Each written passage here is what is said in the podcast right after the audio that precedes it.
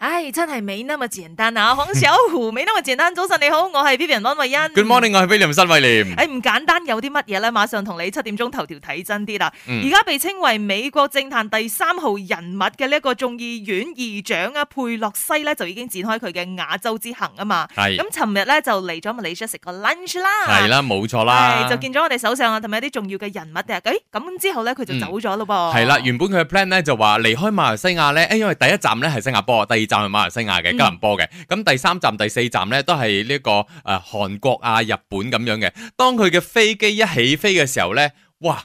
好多人追蹤佢架飛機，究竟依家又或者係下一站嗰個目的地係響邊度呢？會唔會降落響台灣呢？哇！嗯降落響台灣就好似好大陣仗咁係啊，噃引起好高度嘅呢一個關注啦，因為嗯之前咧佢就誒傳聞咧就話佢會去到台灣嗰度咧，嗯但係咧就已經令到中國咧係好唔爽，但係係其實咧都唔係第一次激嬲中國噶啦喎，因為佢響好多即係批評中國嘅呢一件事上咧，嗯。甚至乎佢自己都話啦，阿佩洛西啊啦，佢話到我係中國最討厭嘅人嗯喎，哼，可能佢都知道究竟事件係發生成點噶啦，因為中國方面咧就話佢，如果你咁樣單獨去台灣嘅話，因為你之前公認咗我哋係一個中國嚟嘅，嗯台灣係屬於中國不可分割嘅一個領土。嗯哼，咁但係你依家擅自飛去台灣，係係咪唔尊重我哋呢？係咪已經踩到我哋嘅底線呢？紅線呢？係啦咁樣 嘅，係就講到因為呢個中美關係咧原本都已經係嗯有少少臭臭地㗎啦，嗯哼咁如果嗯哼而家呢一個舉動咧會唔會再更加嚴重咧？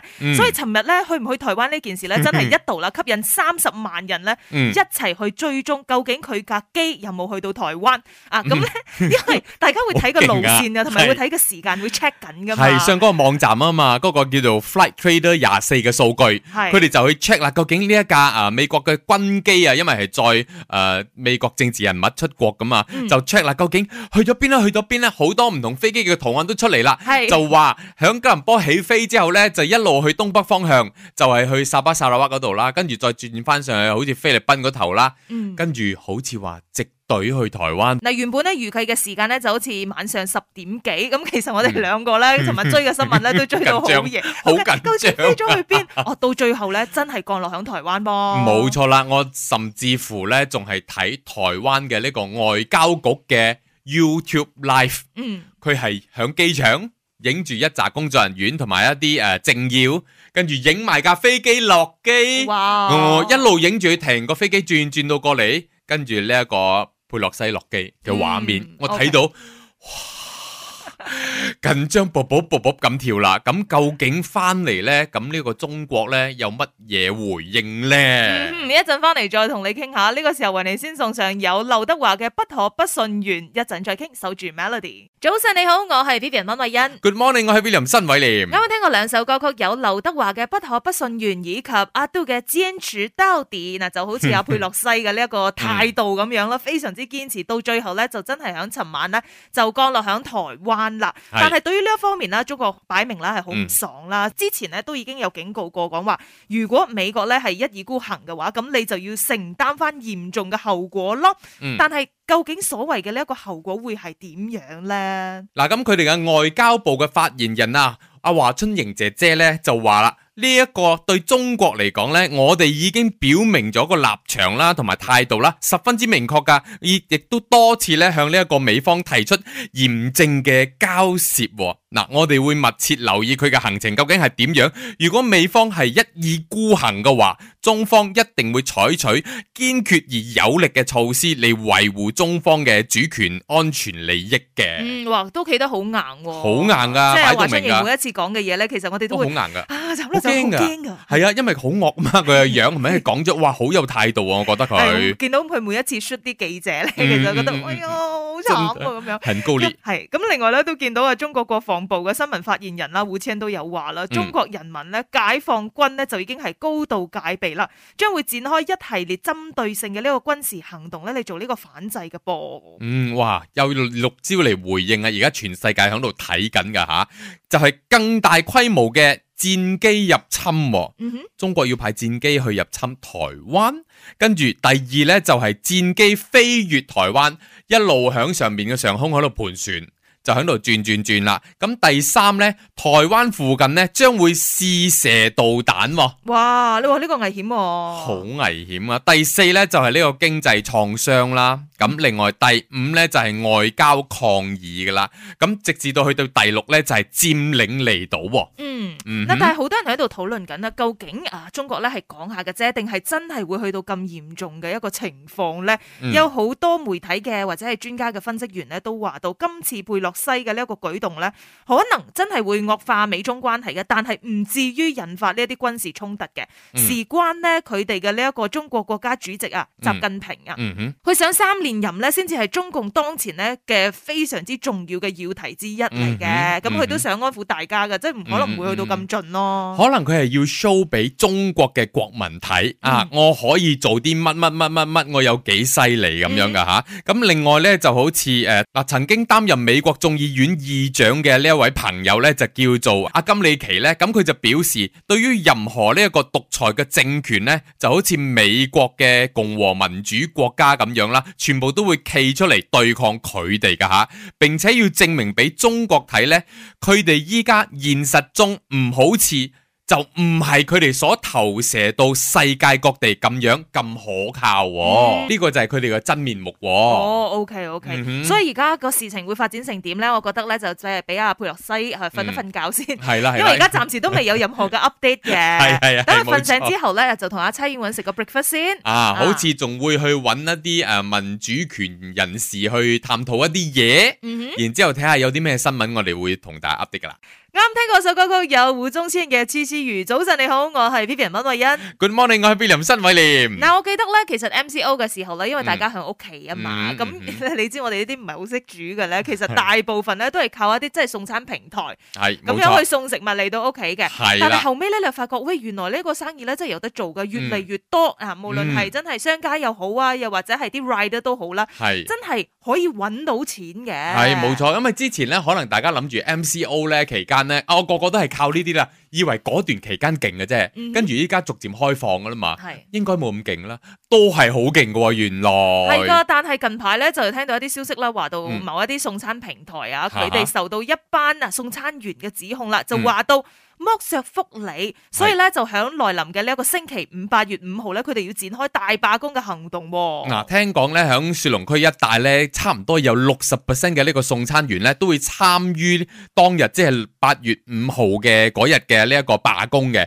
佢哋會點罷工咧？就係響屋企熄咗個 app 嗯佢，就唔會即係出去做工咁樣啦。而且佢哋設計咗一個 poster，我覺得幾有趣嘅，就係兩間公司啦嗯個牌子啦，跟住就係寫住 food delivery blackout 哦啊，做乜壓啊？大大家記住啊即係嚇好似我哋有時會誒 electricity black out 咁樣啊，係啦，就 blackout 咗啦，就黑白嘅啫。 O K， OK 咁就有啲人講啦，話點樣剝削福利法咧？即係原本可能送餐嘅行走嘅公里咧，係嗯五公里以內嘅津貼咧，係會係五 ringgit 嘅。嗯但係高層咧就話到啊，呢、一個假消息嚟嘅，但係其實呢一個津貼咧只係得三 ringgit 嘅啫。 O.K. 嗱，其中一個送餐員咧就話到，哎呀，咁對於嗰啲好努力工作嘅送餐員咧，就好唔公平啊，嗯因為津貼太少啦，佢哋日日夜夜咁頻頻撲撲，真係攞到好少錢嘅啫，其實。係啊，而且有一啲咧，真係可以講話係冒住生命嘅危險啊啊，去係做啊呢一份係工啊作㗎。係啊係啊，咁當然亦都有好多新加入嘅一啲同事啦，就話啊，我接唔到單喎，唔知點解，嗯我即係等咗幾個鐘咧，一張單都冇。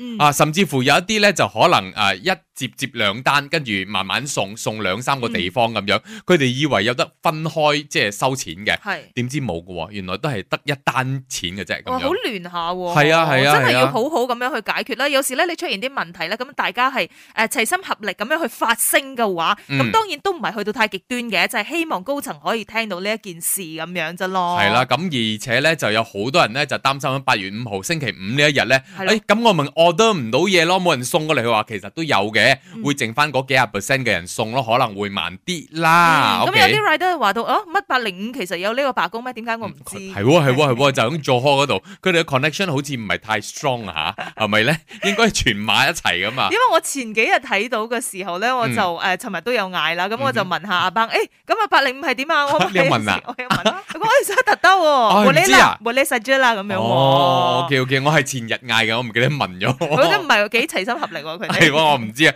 無論如何啦，嗱，今次嘅呢一個送餐員呢，就係、希望政府可以重視送餐員嘅送餐費調降嘅問題。嗯，係啊，呢啲阿班其實都辛苦㗎。咁係啊如果真係佢哋係面對咁嘅問題嘅話，嗯，咁咁如果越嚟越多人啊，咁我唔做啦，都賺唔到錢嘅，嗯咁其實都係辛苦大家嘅啫。就。冇咯，我哋又唔可以食到送餐員送嚟嘅餐咯。係㗎，好啦，稍後翻嚟咧，同你講下另外一單咧，誒、我覺得係真係幾新奇嘅嘢嚟嘅，嗯哼就係講話嗱，早前咧咪知道有一啲叫做咩 TikTok brain 嘅，即係而家啲後生仔女咧，佢哋睇嗯 TikTok 太多咧。嗯，會好唔習慣睇一啲比較長嘅視頻定係點樣嘅，嗯但係咧原來呢樣嘢唔係咁簡單㗎，佢甚至乎咧會令到你身體上咧出現健康嘅問題大嘅。鑊咯，真係。係一陣再傾下，呢、個時候送上有 Twins 嘅女校男生張國榮當年情。早晨你好，我係 P P 人安慧欣。 Good morning，我係 William 申偉廉。嗱，而家咧，我哋經常都話咧，哇！疫情影響真係好大啦。除嗯咗我哋所講嘅呢啲經濟啊、嗰啲咁嘅嘢、健康之餘咧，嗯其實有一樣嘢咧，就係特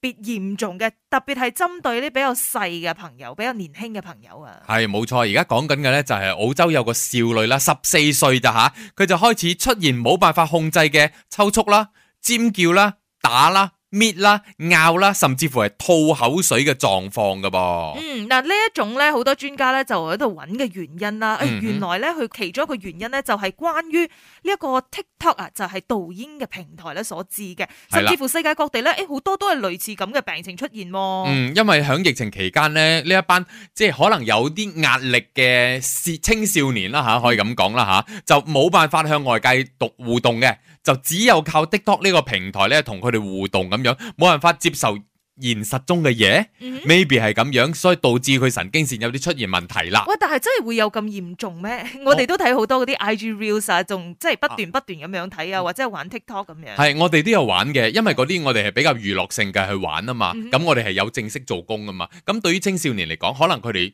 即係除咗讀書，因為冇得翻學，冇得讀書啊嘛。就係完完全全鎖喺個世界係啦，度佢啦。就喺呢一個 TikTok 嘅世界裏邊，喺呢一個哦啊社交平台嘅世界裏邊，可能佢見到又或者接受唔到現實嘅嘢咧，佢就會有啲抽搐啊，有啲唔慣嗰啲咁嘅嘢咯。嗯哼其實哇心理同生理都好大嘅影響嘅。之前咧咪睇到一啲報道咧，講話而家嘅後生仔女咧，佢哋會有一個現象咧，就係所謂嘅 TikTok brain 啊，嗯嗯哼嗯即係你嘅腦咧係冇辦法睇一啲接受一啲好長嘅視頻，或者係好長時間需要去讀啊，嗯又或者係去吸收嘅內容咯或。者長篇故事啊嗰啲，佢哋冇興趣噶啦。就係永啊遠可以睇十五秒、十五秒嘅。啊，要快嘅 啫，係咪？即係我 你笑咩？即係我做嘅任何嘢，可能我唱一句歌，我都係唱十五秒嘅啫。啊我呢十五秒我練好佢就得啦。啊哈啊，唱二十秒唔得噶啦，我會走音噶啦吓，係㗎我十五秒就得啦。喂，你跳舞都唔需要跳成支啦，哦咁買啲又係 TikTok 舞。咪就係咯，啲都冇好似佢哋雖然係啦，雖然十秒、三十秒咁樣，但係我都跳唔到 啦，嗰啲我都會有啲驚啦嚇。喂，感覺上好慳工，但係你諗深一層咧，其實嗯喂，對於以後嘅世界又會係點嘅咧？係啦，有冇用咧？嗱，touch wood 啊！如果呢個網絡世界響不久嘅將來將會癱瘓嘅話，嗯，咁你實際嘅生活技能全部冇晒㗎係啊，喎。咁我仲可以依靠啲乜嘢係嘛？我係啊嘅精神係啊支柱係啲乜嘢咧？係啊會人都係啊癲啊咁樣。真嘅，所以我覺得揾啲正確啲嘅嘢去長時間去做會比較好啲嘅。誒，以前細個嘅時候，我哋都係咁啫，只不過係年代唔同。以前我係啲咩咧嗯？嗯嗯即係咩咩？煲電視啊，或者係睇啲綜藝節目啊，都係長時間喺個電視嗰度噶嘛。咁我哋嘅阿媽會 hot 噶嘛， 話唔使做功課啊，仲可以沖涼，即係嗰啲咯，即係比較生活化嘅。 OK 咁依家人手一部智能手機，你好難控制得到你嘅仔仔女女係做乜嘢嘛？係咪嘅，不過諗翻起以前咧都開心嘅，咁嗯你坐喺電視前 啊，又或者係以前誒，我唔知啦，我嘅細個係坐喺電視前啦，嗯有啲人細個嘅時候咧係坐喺 laptop 前都未頂嘅，啊，但係都會睇一樣嘢咧，就係綜藝節目 係啊，冇錯啦。咁我嗰個年代咧，行嘅綜藝節目咧係乜嘢咧？就係 TVB 嘅。究竟我睇乜嘢？一陣間話你知。 OK，呢個咧就係我哋八點鐘嘅話題啦。細個嘅時候陪你一齊，我哋咪講下電視撈飯啊，即係綜藝節目撈飯嘅。你中意嘅有邊啲啦？可以馬上 call 俾我哋啊，零三九四三三三八八又。或者 WhatsApp 到 Melody DJ number 零一六七四五九九九九。